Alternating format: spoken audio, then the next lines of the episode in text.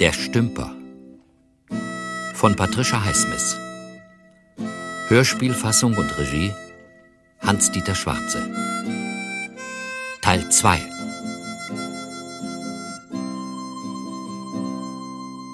Nach einem genau kalkulierten Plan tötet der Buchhändler Melchior Kimmel seine Frau Helen in der Nähe einer Autobushaltestelle.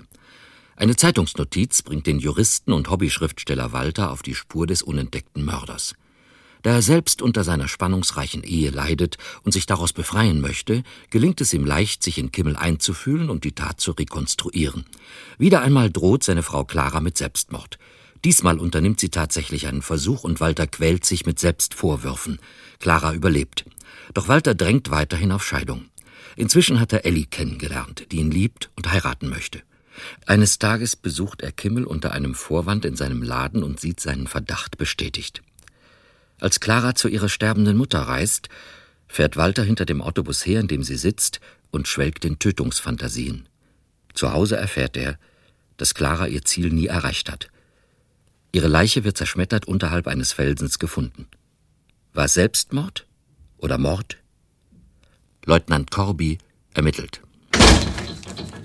Guten Tag. Ich habe eine Frage. Sie sind Melchior Kimmel? Ja. Kann ich etwas für Sie tun? Ich bin Leutnant Corby, Kriminalpolizei Philadelphia. Haben Sie ein paar Minuten Zeit für mich? Selbstverständlich. Bitte nehmen Sie Platz. Worum handelt es sich? Eine Übereinstimmung von Tatbeständen.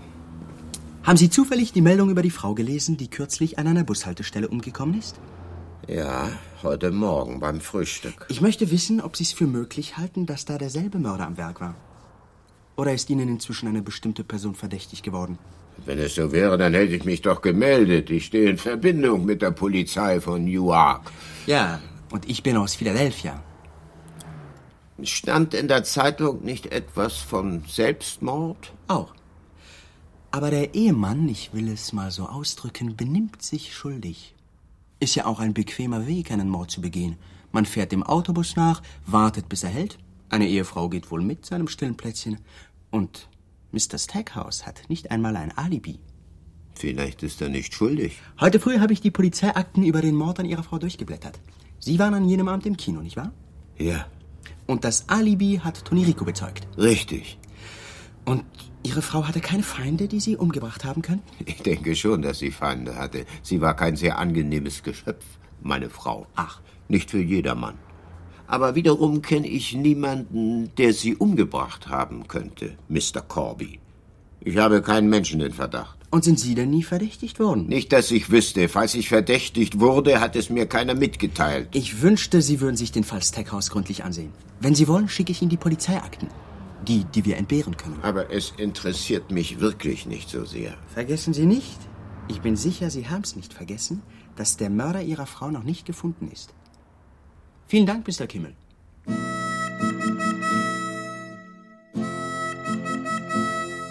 John, du weißt es doch. Ich habe Clara angebetet. Ich weiß es, ja. Nein, du weißt es nicht, nicht richtig. Ich, ich habe sie mehr geliebt als irgendeine Frau auf der Welt. Clara war so schön. Ihr Körper. Und jetzt in nichts aufgelöst. Einige Gramm Asche in einem hässlichen grauen Napf. Seit Tagen Kondolenten. Alles Leute aus Claras Kundenkreis. Machen einen zum Opfer ihrer kommerziellen Höflichkeit. Könnte es nicht auch dieser Kommissar noch mal sein, Mr. Corby? Da soll er doch kommen. Seine Höflichkeit halte ich auch noch aus. Stackhouse. Entschuldige, dass ich dich im Büro anrufe, aber ich denke, das ist nach den Presseberichten vom Sonntag besser. Von mir aus kannst du zu mir in die Wohnung zum Abendessen kommen, Ellie. Ich möchte nur wissen, ob die Polizei noch irgendetwas gesagt hat. Heute Morgen waren ein paar Leute aus New York da, sehr freundlich. Und was wollten Sie? Sie haben nur noch mal nachgefragt wegen meiner Aussagen. Nach ein paar Minuten waren sie weg. Also eine Überprüfung des Protokolls. Ja, so etwa. Also komm doch bitte morgen Abend. Ich mache Steaks mit Pilzen, Salat und besorge einen Medoc. Wenn du meinst, dass das geht? Wunderbar abgemacht bis morgen. Sag mal, wie viel bedeutet dir Ellie? John, alter Junge, das hast du doch längst mitgekriegt. Und wie lange geht das schon? Gehen tut gar nichts. Aha. Liebst du sie? Weiß es nicht, John. Aber sie liebt dich, oder täusche ich mich? Ich mag sie gern. Kann sein, dass ich sie liebe. Was weiß ich? Wusste Clara von ihr? Ja, noch bevor es da was zu wissen gab. Dann hast du Ellie also öfter getroffen. Nur zweimal. Du bist ein komisches Mädchen. Wieso? Bringst einem Mann immer Blumen mit. Das ist nur Unkraut von meinem Parkplatz. Aber hier, komm, habe ich auch etwas für dich. Ein Begrüßungscocktail. Setzen wir uns. Das Essen muss noch eine kleine Weile brutzeln. Ich freue mich. Eigentlich wollte ich ja nicht kommen. Eigentlich. Du, dein Kleid, das ist seine, nicht? Ja, ganz neu. Gefällt es dir? Sehr.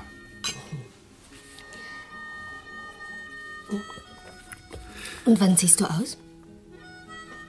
Daran habe ich gar nicht gedacht. Willst du ewig in Claras Wohnung bleiben? Naja, ich werde mit den Leuten von Claras Firma darüber reden. Das sind Makler und die müssen das in die Hand nehmen, auch wegen des Testaments von Claras Mutter. Da ist ja auch ein Grundstück zu verhökern oder einer Tante zu überlassen. Ich weiß Sag das mal, nicht besser. kannst du schlafen? Bitte? Genug. Ich guck mal eben in die Küche. Na schön, im nächsten Monat wechsle ich beides, Wohnung und Stellung. Mein Kollege hat versprochen, dass er am Montag auch kündigt.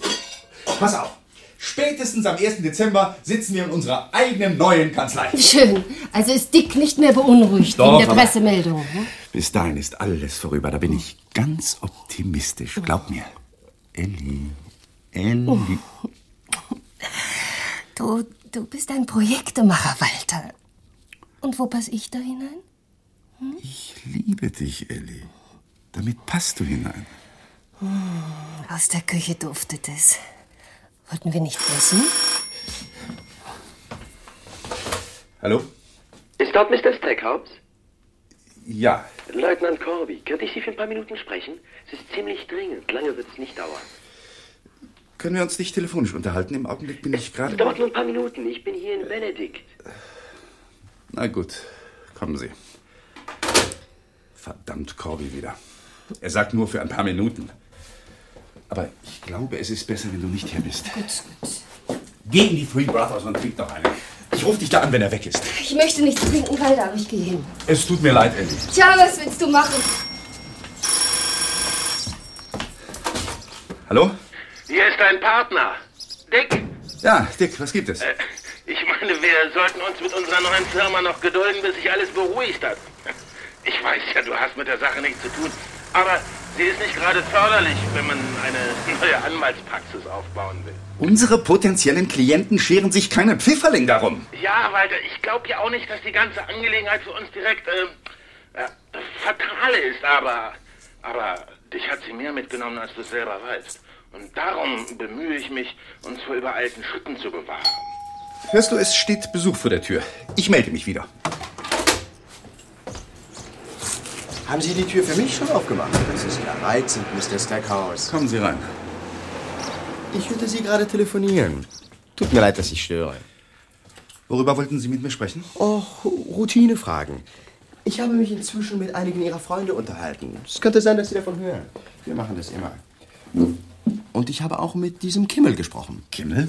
Wir sprachen doch über ihn, Mr. Stackhouse. Seine Frau wurde im Wald bei Terrytown ermordet, ebenfalls während einer Busreise. Ach ja. Soll ich Ihnen was sagen? Jetzt bin ich überzeugt, dass der Mann schuldig ist. Darf ich rauchen? Bitte, hier ist der Aschenbecher. Ziemlich voll. Entweder Sie sind Kettenraucher oder Sie hatten Besuch. Rauchen Sie eine mit? Danke. Sie erinnern sich nicht mehr an den Fall Kimmel, nicht wahr? Nur an das, was Sie mir erzählt haben.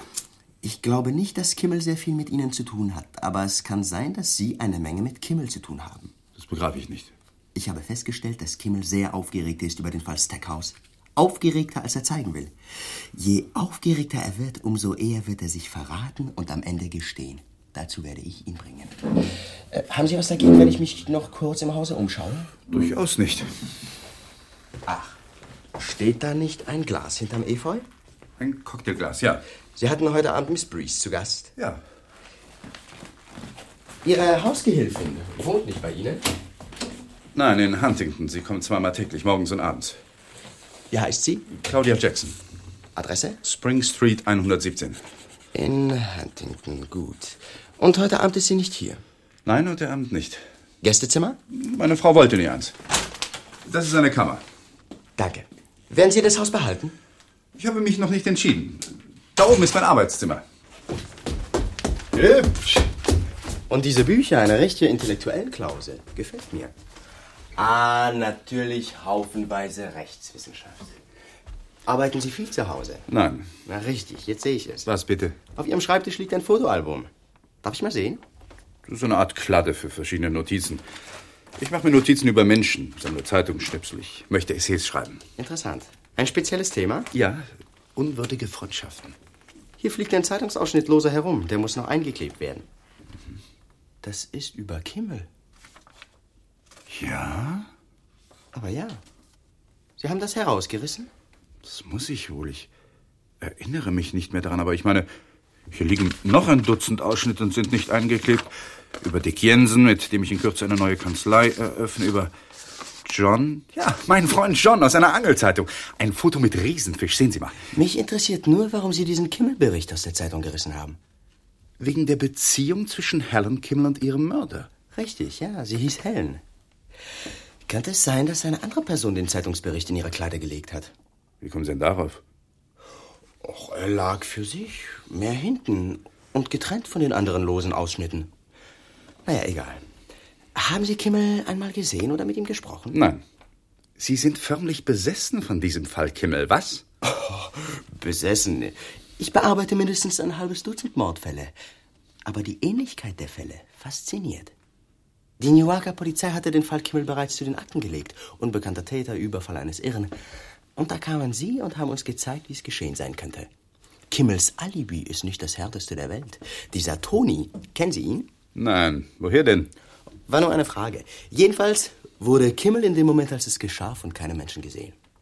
Ist Ihnen der Gedanke gekommen, dass Kimmel seine Frau umgebracht haben könnte? Entweder als Sie die Meldung herausrissen oder später? Nein, ich glaube nicht. Einfach nur ein Zufall, ja? Ich halte Ihren Sarkasmus für unpassend, Mr. Corby. Verzeihen Sie. Ich danke Ihnen für Ihre Hilfe. Äh, ach, haben Sie was dagegen, wenn ich den Zeitungsausschnitt mitnehme? Nicht im geringsten. Ich hoffe sehr, dass ich Sie nicht noch einmal belästigen muss, so wie heute. Brennt hier was? Oh, meine Kartoffeln. Moment. Tut mir leid, Ihnen den Abend verdorben zu haben.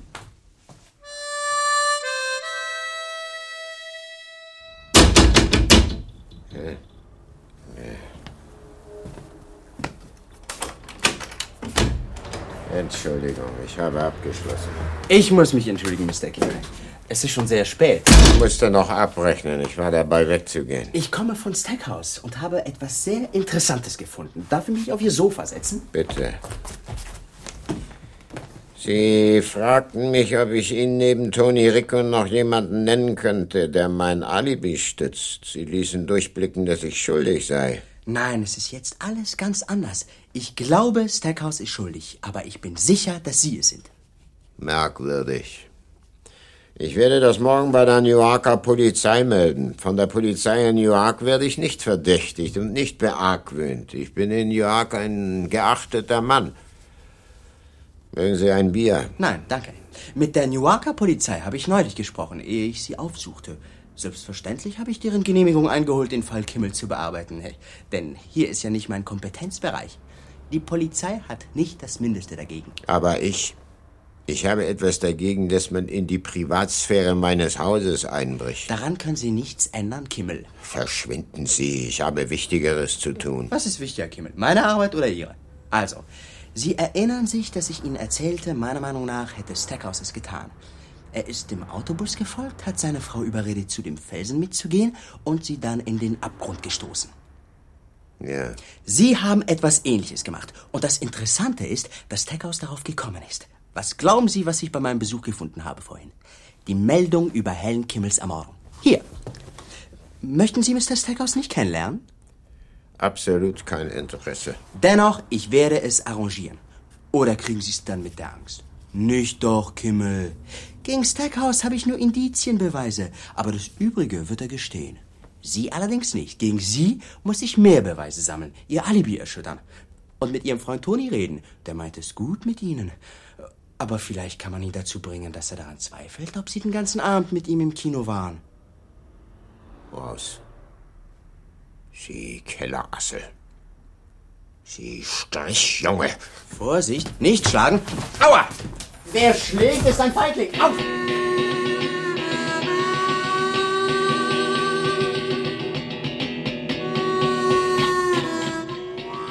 Du bist ein guter Junge. Wenn Sie es so dringend machen, Mr. Kimmel, dann spur ich los, ist doch klar. Möchtest du ein Bier? Ja, das nehme ich gern an. Toni, ich wäre dir sehr dankbar, wenn du mich morgen früh zum Optiker begleiten würdest. Meine Brille ist kaputt. Schlägerei, Mr. Kimmel? nein, nein. Wie kommt sie denn darauf? Na, der Teppich an der Tür. Liegt so komisch, wie verdreht. Über diesen Teppich bin ich gestolpert, Toni, so ist es. Wann soll ich denn da sein, Mr. Kimmel? Hm, neun rum. Mach ich, kein Problem. Und? Was treibst du sonst so? Auch immer dasselbe. Den Laden, ein bisschen kegeln. Und die Mädchen? Auch so. Bei der Gelegenheit fällt mir was ein, Toni. Das kann sein, dass die Polizei dir in den nächsten Tagen oder Wochen wieder Fragen stellt. Lass dich nicht erschüttern. Oh nein, nie. Erzähl ihnen genau, was geschehen ist. Genau das, was du gesehen hast. Ich habe sie um 8 Uhr im Kino gesehen, wie sie sich hingesetzt haben. Eben.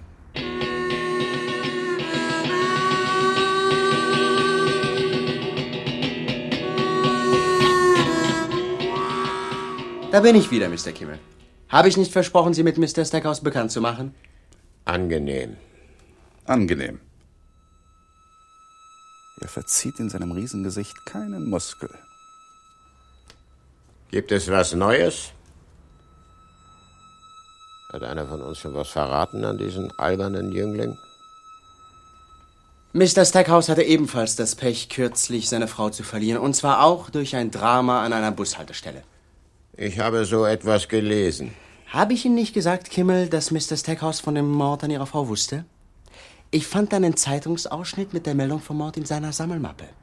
Ach, äh, wie war noch der Titel von Ihren in Arbeit befindlichen Essays? Unwürdige Freundschaften. Sehr hübsch, nicht? Finden Sie, dass Mr. Stackhouse wie ein Mörder aussieht? Ist es nicht an Ihnen, das festzustellen? Was soll dieser Besuch eigentlich? Das wird sich sehr bald erweisen, Kimmel. Ach. Jetzt werde ich doch neugierig. Wir beide, wir sind Opfer dieses albernen jungen Mannes.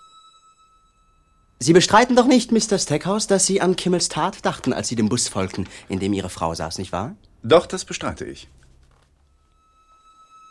Ich finde Kimmel sympathisch. Er hat bestimmt kein Wort von meinem Besuch hier im Geschäft gesagt. Er wird auch künftig Corby gegenüber nichts verlauten lassen.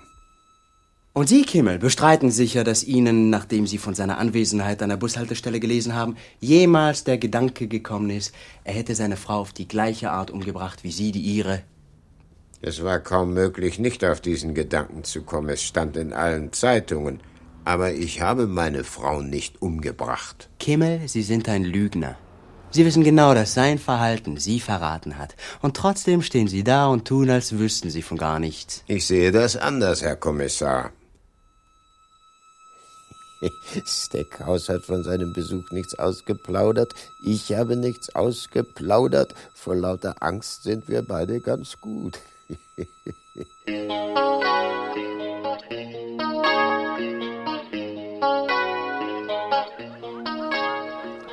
Ja, ich habe ihn auch getroffen. Corby. Er kam heute Mittag um eins in die Schule. Er hat mir das mit dem Zeitungsausschnitt erzählt. Den fand er an dem Abend, als ich in den Three Brothers gewartet habe, ja? Richtig. Warum hast du mir davon nichts erzählt? Weil die Geschichte, die Corby daraus gemacht hat, reine Fantasie war und noch ist. Corby ist der festen Meinung, dass Kimmel dem Autobus seiner Frau nachgefahren ist und seine Frau umgebracht hat. Und dass du das Gleiche gemacht hast. Hm. Und? Glaubst du, Corby? Ich begreife nicht, warum du diese Meldung bei dir liegen hattest. Na, ganz einfach für meine Essays. Wie oft soll ich dir das sagen? Offensichtlich nimmst du diese Essays, die mir so wichtig sind, nicht wichtig, Ellie. Vielleicht sind sie meine fixe Idee, wie die Mordtheorie die fixe Idee dieses Corby ist. Hat es noch Sinn, darüber zu reden? Wahrscheinlich hat er dir einzureden versucht, du wärst einer meiner Hauptgründe gewesen, oder? Walter, schwörst du mir, dass du sie nicht umgebracht hast? Aha. Du glaubst mir nicht. Ich möchte dir gern glauben, aber. Und weil du mir nicht glaubst, soll ich schwören. Leise! Hast du Angst vor den Gästen? Du gehörst doch zu ihnen. Du misstraust mir wie alle und ich, ich habe mir nicht das Geringste zu Schulden kommen lassen. Auf! Du misstraust mir nicht nur, du verdächtigst mich. So ist es. Es sind deine Nerven, ich will's dir nicht übel nehmen. Aber nur, wenn du sofort aufhörst. Ach, du willst mir nichts übel nehmen, das ist ja reizend. Ellie.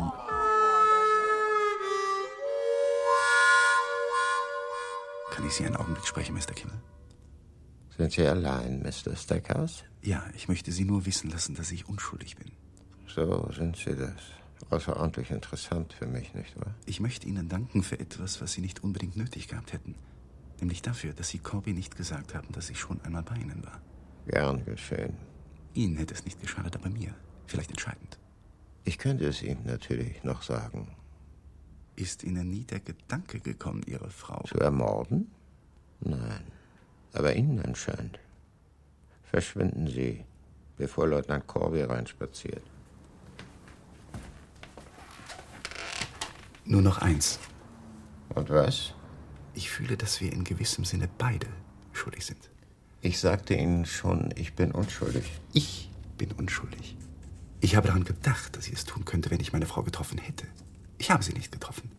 Ich konnte sie nicht finden. Ich muss Ihnen das sagen, Kimmel, egal was Sie damit machen. Und wenn Sie alles der Polizei erzählen, egal was die Polizei damit macht. Für mich sind wir beide schuldig oder anders.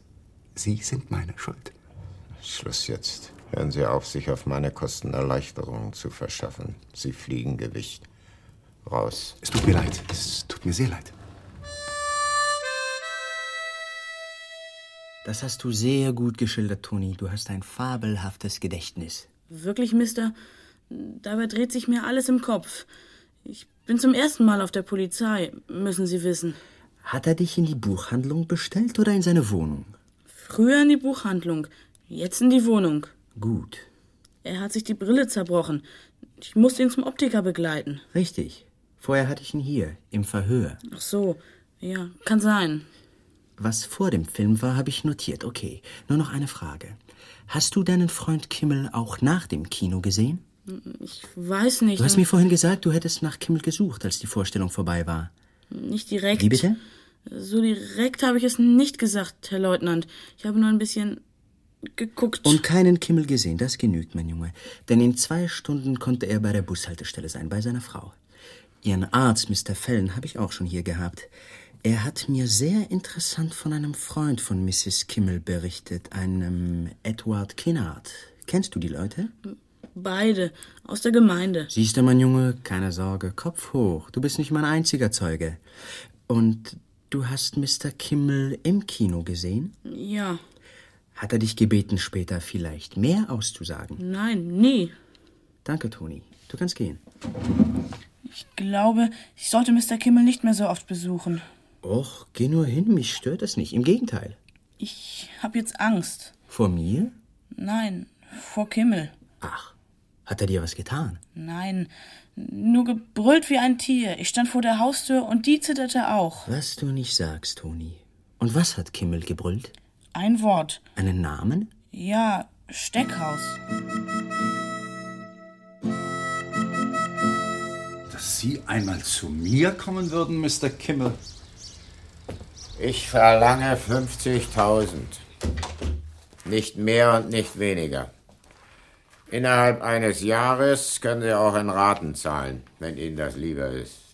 Ich bin unschuldig. Ich könnte Sie schuldig machen. Beweise sind nichts, Zweifel sind alles. Trotzdem, ehe ich einen Erpresser bezahle, nehme ich lieber das Risiko auf mich. Unklug, mein Lieber. Sie versuchen mir etwas zu verkaufen, was ich nicht will. Das Recht zu leben? Beweise, Zeugen. Bitte. Mich interessiert nur Ihre datierte Buchbestellung. Sie liegt in meinem Geschäft. Das Datum kann von den Leuten bestätigt werden, denen ich wegen des Buches geschrieben habe. Um jenen Tag, an dem Sie zum ersten Male bei mir waren, könnte ich eine vernichtende Geschichte für die Zeitungen spinnen. Ich kaufe nicht. Sie können den Zeitungen Mr. Corby erzählen, was Sie wollen. Sie machen einen entsetzlichen Fehler. Soll ich Ihnen 48 Stunden Bedenkzeit geben? Ich gehe selber zu Corby und sage ihm die Wahrheit. Das riskiere ich. Und Sie bekommen von mir keinen Cent. Es wäre mir lieber, wenn ich sagen könnte, Sie sind ein mutiger Mann, Mr. Stackhouse. Aber leider sind Sie dumm und feige. Raus. In 48 Stunden rufe ich an.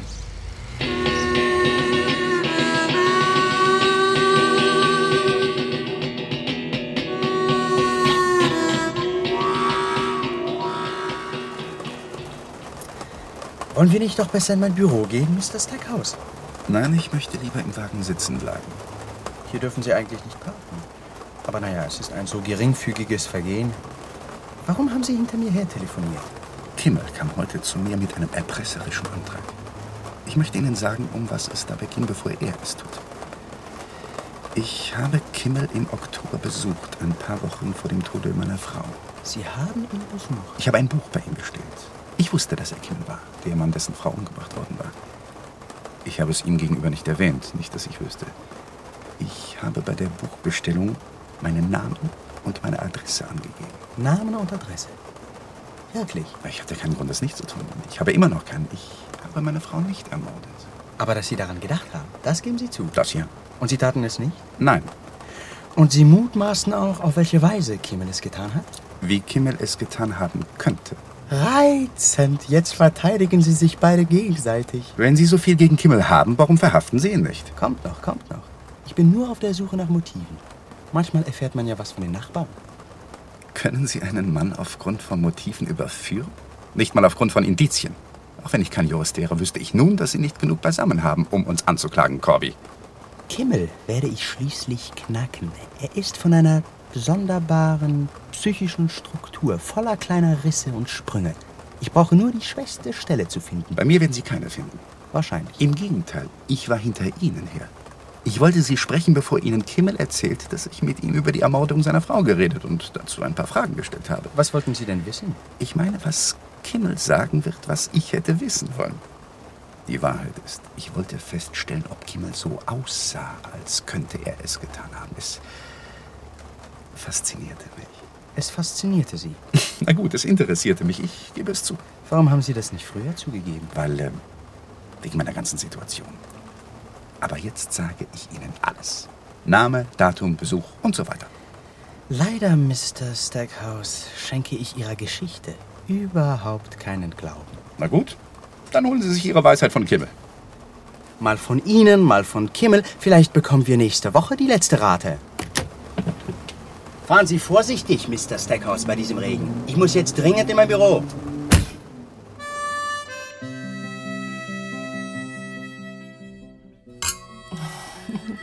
Und in einer Viertelstunde, wenn wir ausgetrunken haben, mache ich Rühreier und Kaffee. Keine Eile. Ich habe nichts anderes im Hause. Weißt du, dass du dünn wirst?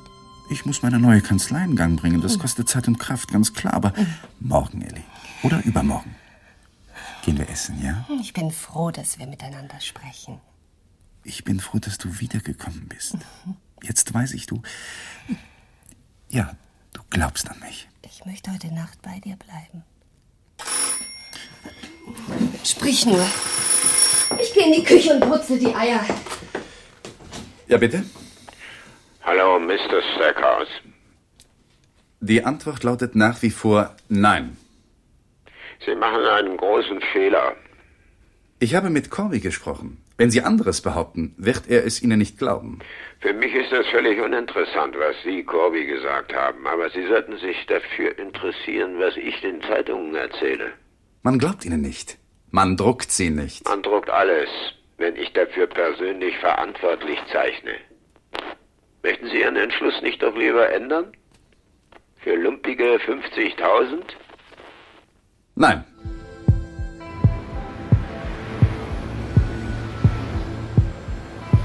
Warum habe ich mit ihr diesen Puter gegessen? Wenn er vergiftet war, hätte ihr doch auch schlecht werden müssen. Dieser ganze Tunnel, der Abgas, alles stinkt nach Puter. Zeitungen gibt es hier nicht. Aber was zum Teufel soll schon sein, wenn Kimmel sein Märchen gedruckt bekommt? Ich habe schon so viele Lügen überstanden. Ich gehe einfach durch. Durch den Tunnel zu meinem neuen Anwaltsbüro. Der Scotch wartet da schon in der 24. Straße.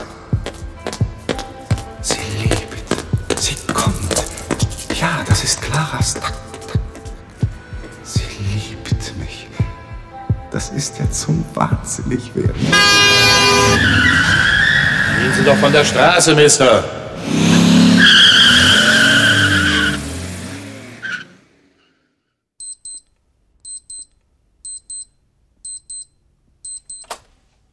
Mein Gott, gleich sieben. Oh, Claudia, schon da? Entschuldigung, Mr. Steckhaus. Lesen Sie jeden Morgen meine Zeitung? Ich wollte sie nur mit reinnehmen. In Ihrer Tasche haben Sie zwei andere Zeitungen an der Bushaltestelle gekauft? Ja, eine. Die andere gab mir eine Bekannte im Bus. Und? Steht in allen Zeitungen dasselbe? Ja. Was ein gewisser Buchhändler Kimmel erklärt? Ja. Und hier, hier. Was steht da zum Beispiel? Die Polizei, die den Tod von Mrs. Steckhaus als Selbstmord führt, hat sich bis jetzt noch nicht zu der Aussage von Kimmel geäußert. Na, Claudia, klingt das schlecht? Nein, Mr. Steckhaus. Also halten wir uns an die Polizei. Da gehe ich jederzeit freiwillig hin. Kommen Sie rein, Claudia. Ja, Mr. Steckhaus. Aber äh, ich möchte nur noch meine Sachen, meine Schuhe und so weiter aus dem Schrank holen, Mr. Steckhaus. Ich kündige, wenn Sie nichts dagegen haben. Die Leute reden einen immer dumm an. Die Polizei fragt einen immer zu aus. Mr. Corby hat mir zwar verboten, es Ihnen zu sagen, aber ich denke, jetzt macht es nichts mehr. Ich habe Mr. Corby gegenüber nie schlecht von Ihnen gesprochen. Hier.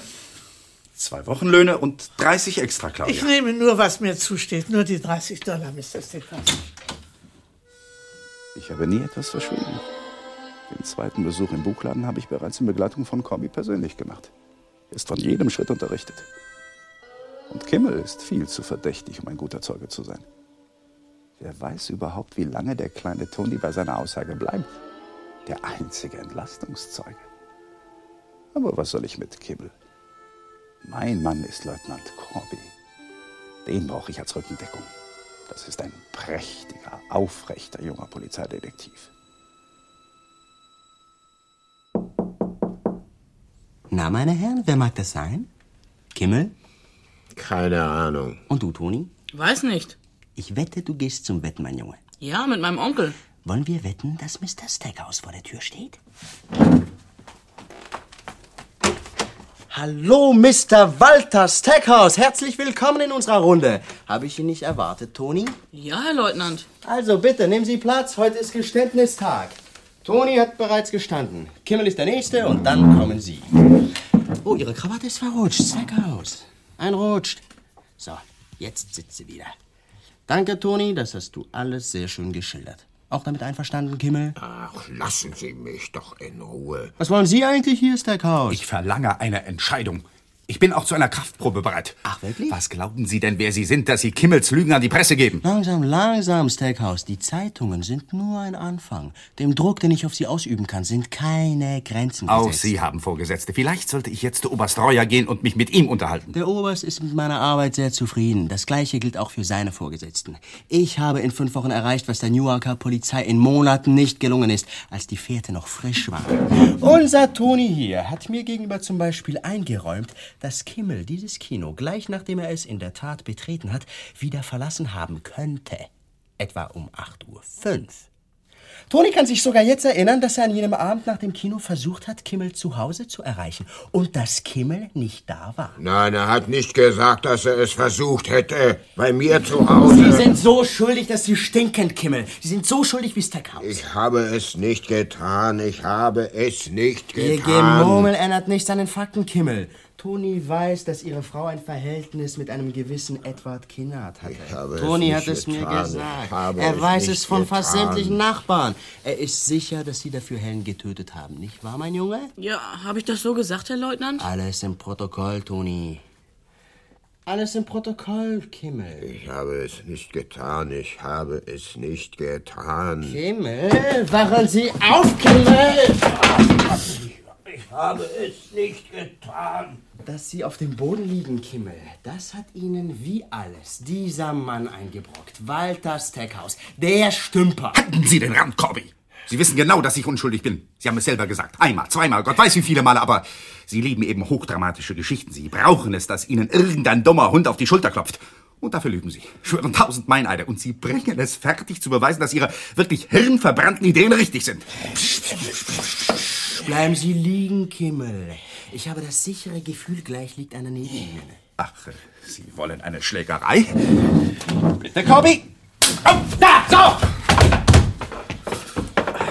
Den Kantenschlag haben Sie nie gelernt, Stackhouse.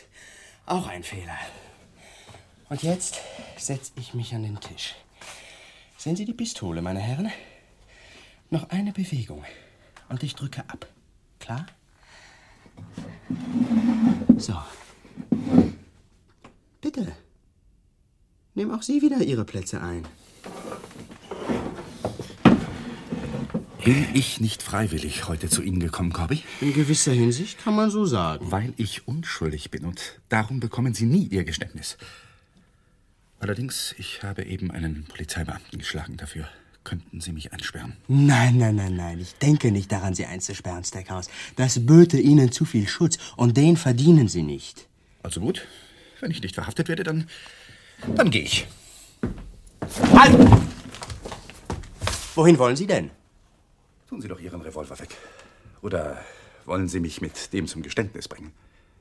Wenn Clara noch lebte, würde sie Ihnen bestätigen, dass ich, wenn ich meiner Sache ganz sicher bin, eine fast unnatürliche Ruhe kriegen kann. Also, bitte, Corby, schießen Sie.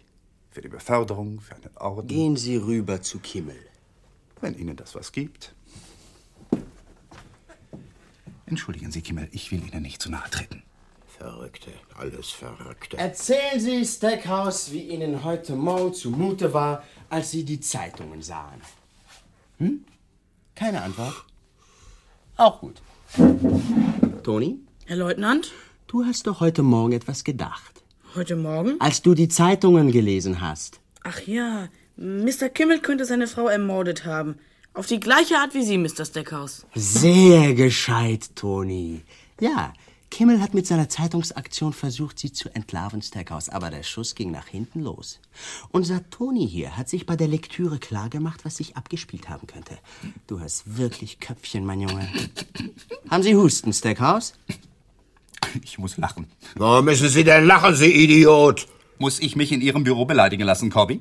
Kimmel ist ein kleiner, dicker Elefant. Er trompetet ein bisschen. Ich würde das nicht überbewerten. Idiot! Mörder! Aber Kimmel, Sie wollen doch nicht, dass ich Sie hier behalte und einsperren lasse, wegen Unzurechnungsfähigkeit. Wir wollen gleich in Ruhe weitersprechen. Aber Sie, Stackhouse, brauche ich im Augenblick nicht mehr. Sie können gehen. Ja? Danke. Auf Wiedersehen, Mr. Stackhouse.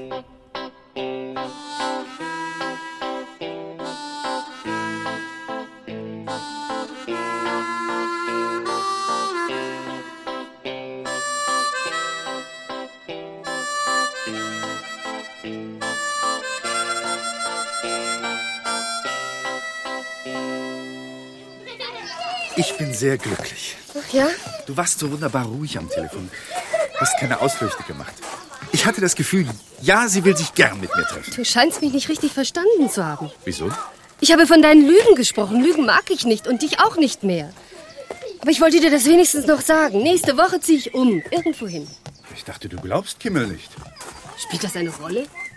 Seit gestern ist nur sein Zeitungscoup passiert. Es ist das Einzige, was eine Veränderung gebracht hat. Du hast mir gesagt, dass du Kimmel Anfang Oktober besucht hast. Also hast du mich vorher belogen. Ellie, darum geht es mir im Augenblick nicht. Ich habe dich gefragt, ob du dich dafür entschieden hast, Kimmel zu glauben. Das mit Clara. Nach allem, was ich dir über Kimmel erzählt habe. Ja! Ich kann dir sogar sagen, dass ich dich gewissermaßen die ganze Zeit über im Verdacht hatte. So gut. Bitte. Bitte. Niemand die Wahrheit begreift, dann habe ich es satt, sie zu erklären. Immer wieder zu erklären. Ich finde, ich habe an dieser unserer letzten Zusammenkunft absolut nichts auszusetzen. Die passt genau zu allem anderen. Ich gehe jetzt fischen mit John. Ja, da guckst du.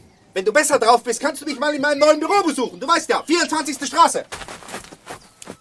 Sollen sie doch denken, ich sei betrunken. Glotzen mich an, staunen, weil ich immer noch als freier Mann herumlaufe ich werde eben beschirmt von irgendetwas.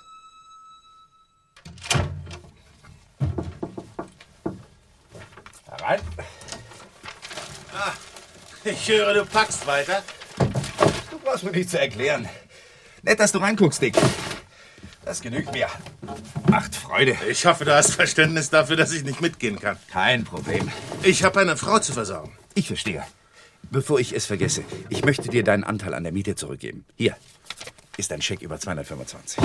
Also, ich nehme ihn unter der Bedingung, dass du den Corpus Juris mitnimmst. Der gehört doch dir. Wir wollten ihn gemeinsam benutzen. Du wirst ihn eines Tages vermissen. Die State Digest solltest du auch haben. Nein. Doch. Wenn ich meine Praxis aufmache, sind die Bücher längst überholt. Na gut, danke, Dick. Heute stand es auch in der Zeitung. Was? Die Ankündigung. Neue Kanzlei, 24. Straße und so. Ohne deinen Namen, Dick, auch ohne meinen Namen. Ganz sachlich. In einer zweiten Anzeige gebe ich dann leider nur meinen Namen an. Ich möchte dir sagen, Walter, ich bewundere deinen Mut. Die Bücher bringe ich in den nächsten Tagen in dein Büro. Musst doch mal gucken, Walter. Du, Dick, Ja?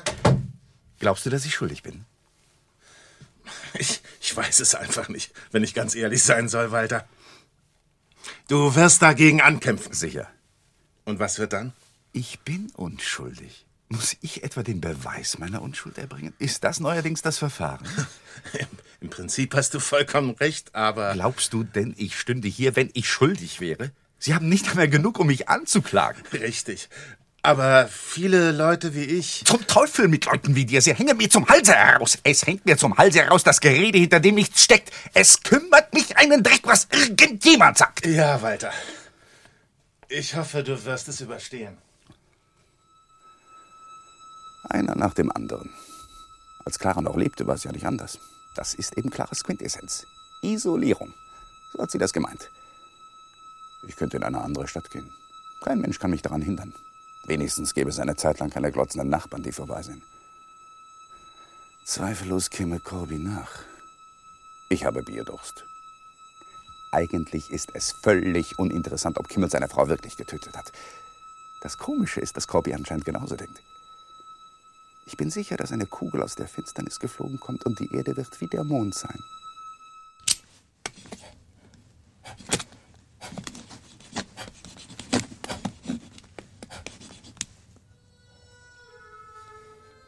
Corby denkt anscheinend genauso wie ich. Eigentlich ist es völlig uninteressant, ob Stackhouse seine Frau wirklich getötet hat. Hier Bierdosen, Zervelatwurst, ein Schwarzbrot, neue Säulchen, viele Regale werden geschnitzt. Ich könnte in eine andere Stadt gehen. Kein Mensch kann mich daran hindern. Wenigstens gäbe es eine Zeit lang keine glotzenden Nachbarn, die vorbeisehen. Und zweifellos käme Leutnant Corby nach. Ich bleibe. Ich bleibe. Isolierung macht mir nichts aus. Ich habe mein Leben zwischen Büchern gesessen, mehr oder weniger stumm. Helen würde das bestätigen. Wer ist da? Na, wer wohl, Kimmel? Arschloch. Ich komme, Leutnant Corby. Moment. Kommen Sie rein. Ich habe Sie in Ihrem Laden gesucht. Was machen Sie denn so allein? Bier trinken. Stackhouse hat eine neue Praxis in der 24. Straße eröffnet. Ich war heute Morgen bei ihm. Er scheint ganz schön zu Rande zu kommen. Es hat Ihnen nicht viel genützt, dass Sie Stackhouse denunziert haben. Was, Kimmel? Kein Geld von ihm. Ihnen bleiben die Kunden weg. Sie haben neue Feinde hier in Ihrem Viertel. Hör ich von Toni. Und Stackhouse ist imstande, eine neue Praxis zu eröffnen. Als Anwalt, unter seinem eigenen Namen. Kimmel, das Glück ist nicht gerade mit Ihnen, wie? Für mich ist es ohne Interesse, was Stackhouse tut. Das ist ja ein Prachtstück. Was bitte? Das Messer da auf dem Sofa. Darf ich mal sehen? Bitte. Aus Philadelphia. Ein ganz gewöhnliches Messer zum Schnitzen. Mhm. Immerhin geeignet, allerhand anzurichten. Ist es das Messer, das Sie für Helen benutzt haben? Reden Sie nur. Wirklich ein Prachtstück. Aber finden Sie das mit Stackhouse tatsächlich nicht interessant? Scheint seiner Beliebtheit in keiner Weise Abbruch getan zu haben. Ich sagte Ihnen schon, es interessiert mich nicht. Ich komme wieder, Kimmel. Vielleicht gleich morgen. Mein Messer. Ach, Entschuldigung, bitte. Was fangen Sie ohne das Ding an? Hm?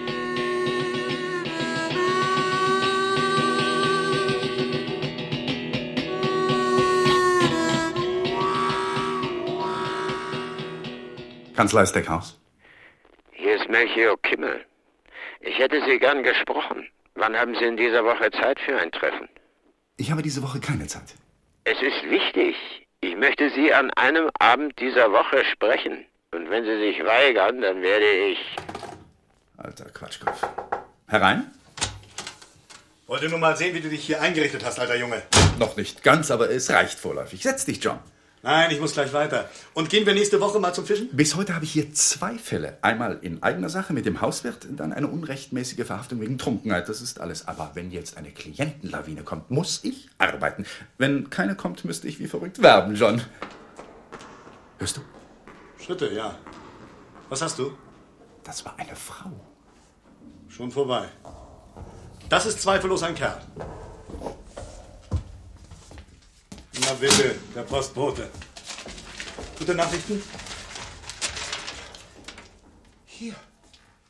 Du wirst es nicht glauben. Hier bewirbt sich ein Student. In respektvollem Ton. Ein junger Mann.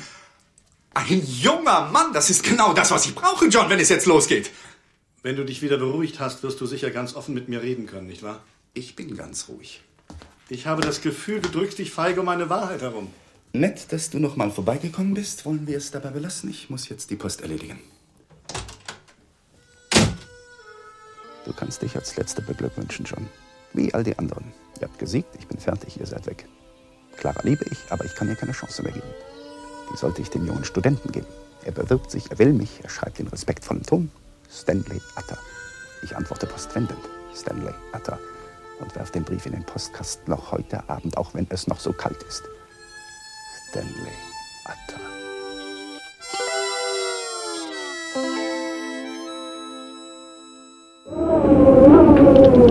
Jedes Paar küsst, küsst und küsst, küsst, küsst und küsst auf jeder Parkbank.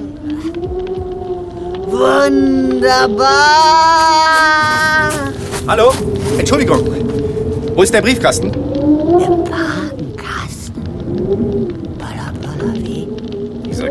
Führt doch zu einem Briefkasten. Auch durchs Unterholz schlängelt er sich zisch, zisch, wie kleinen Schlängelchen. Und wenn das hier ein Dschungel sein sollte, ich gehe weiter, ich finde den Briefkasten. Und wenn ich tot umfalle, wird niemand meine Leiche finden. Ich verschwinde einfach. Wie kann man sich selber umbringen, ohne eine Spur zu hinterlassen? Säure? Oder eine Explosion? Habe ich nicht mal geträumt, an einem Tunnel zu stehen? Der Traum ist jetzt Wirklichkeit und ich lasse den Tunnel explodieren. Ja!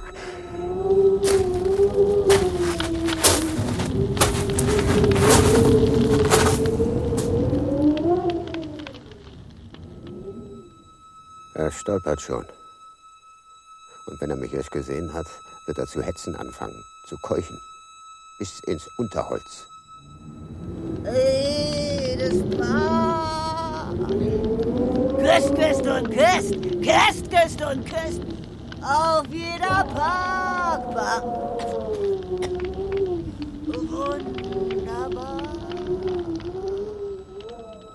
Ellie hat gesagt, ich liebe dich. Ich liebe dich, hat auch Clara gesagt. Auf ihre Weise hat sie es auch so gemeint. Geht. Geht er wer? Kimmel? Kommen Sie nur, ich gehe jetzt langsamer wegen Ihres Wanstes. Fettbauch.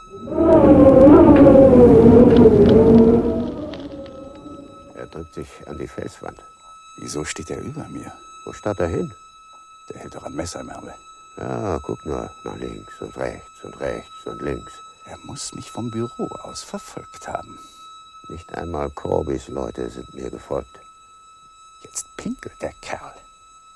Wo ist er?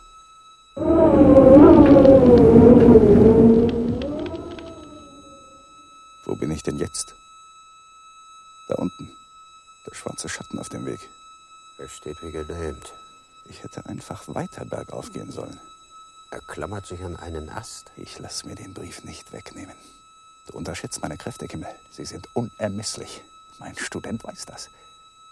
Ich spring dir aufs Haupt, Kimmel.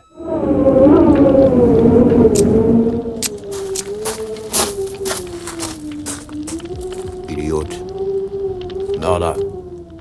Guck nicht so. Du Kaninchen. Kimmel! Mr. Stackhouse. Idiot. Mörder. Stümper.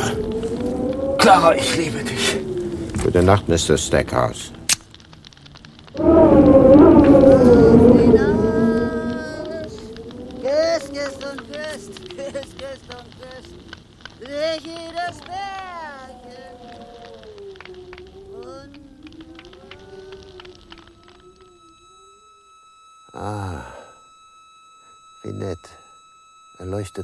Häuser. Geschafft. Jedenfalls Stackhouse. Gegner Nummer eins. Der nächste ist Corby. Zwei Leichen. Darüber soll er sich mit seinen Leuten mal den Kopf zerbrechen. Ein hübscher Kronleuchter da im ersten Stock. Echt europäisch. Kimmel! Ah, Hände hoch! Gut so. Umdrehen. Gut so. Und gehen Sie! Na los!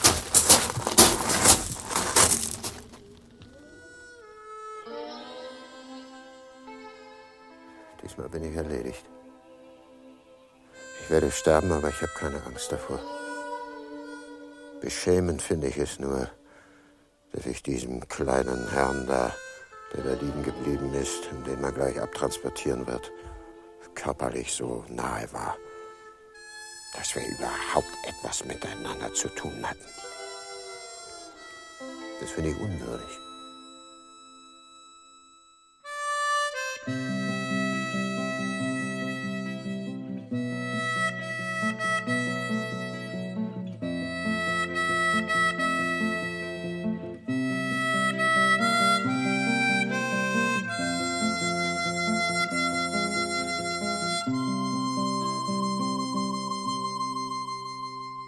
Der Stümper von Patricia Highsmith. Zweiter Teil. Es sprachen Walter, Peter Bongartz, Elli, Monika Barth, Mel, Rolf Beusen, Corby, Dominik Horwitz, sowie Katharina Brauren, Ingo Feder, Hans-Joachim Millies, Gerhard Olszewski, Karin Rasenack und Bastian Schlüter. Tontechnik Suse Wöllmer, Toningenieur Karl Otto Bremer, Regieassistenz Vera Wildgruber. Musik Trischan. Hörspielfassung und Regie Hans-Dieter Schwarze.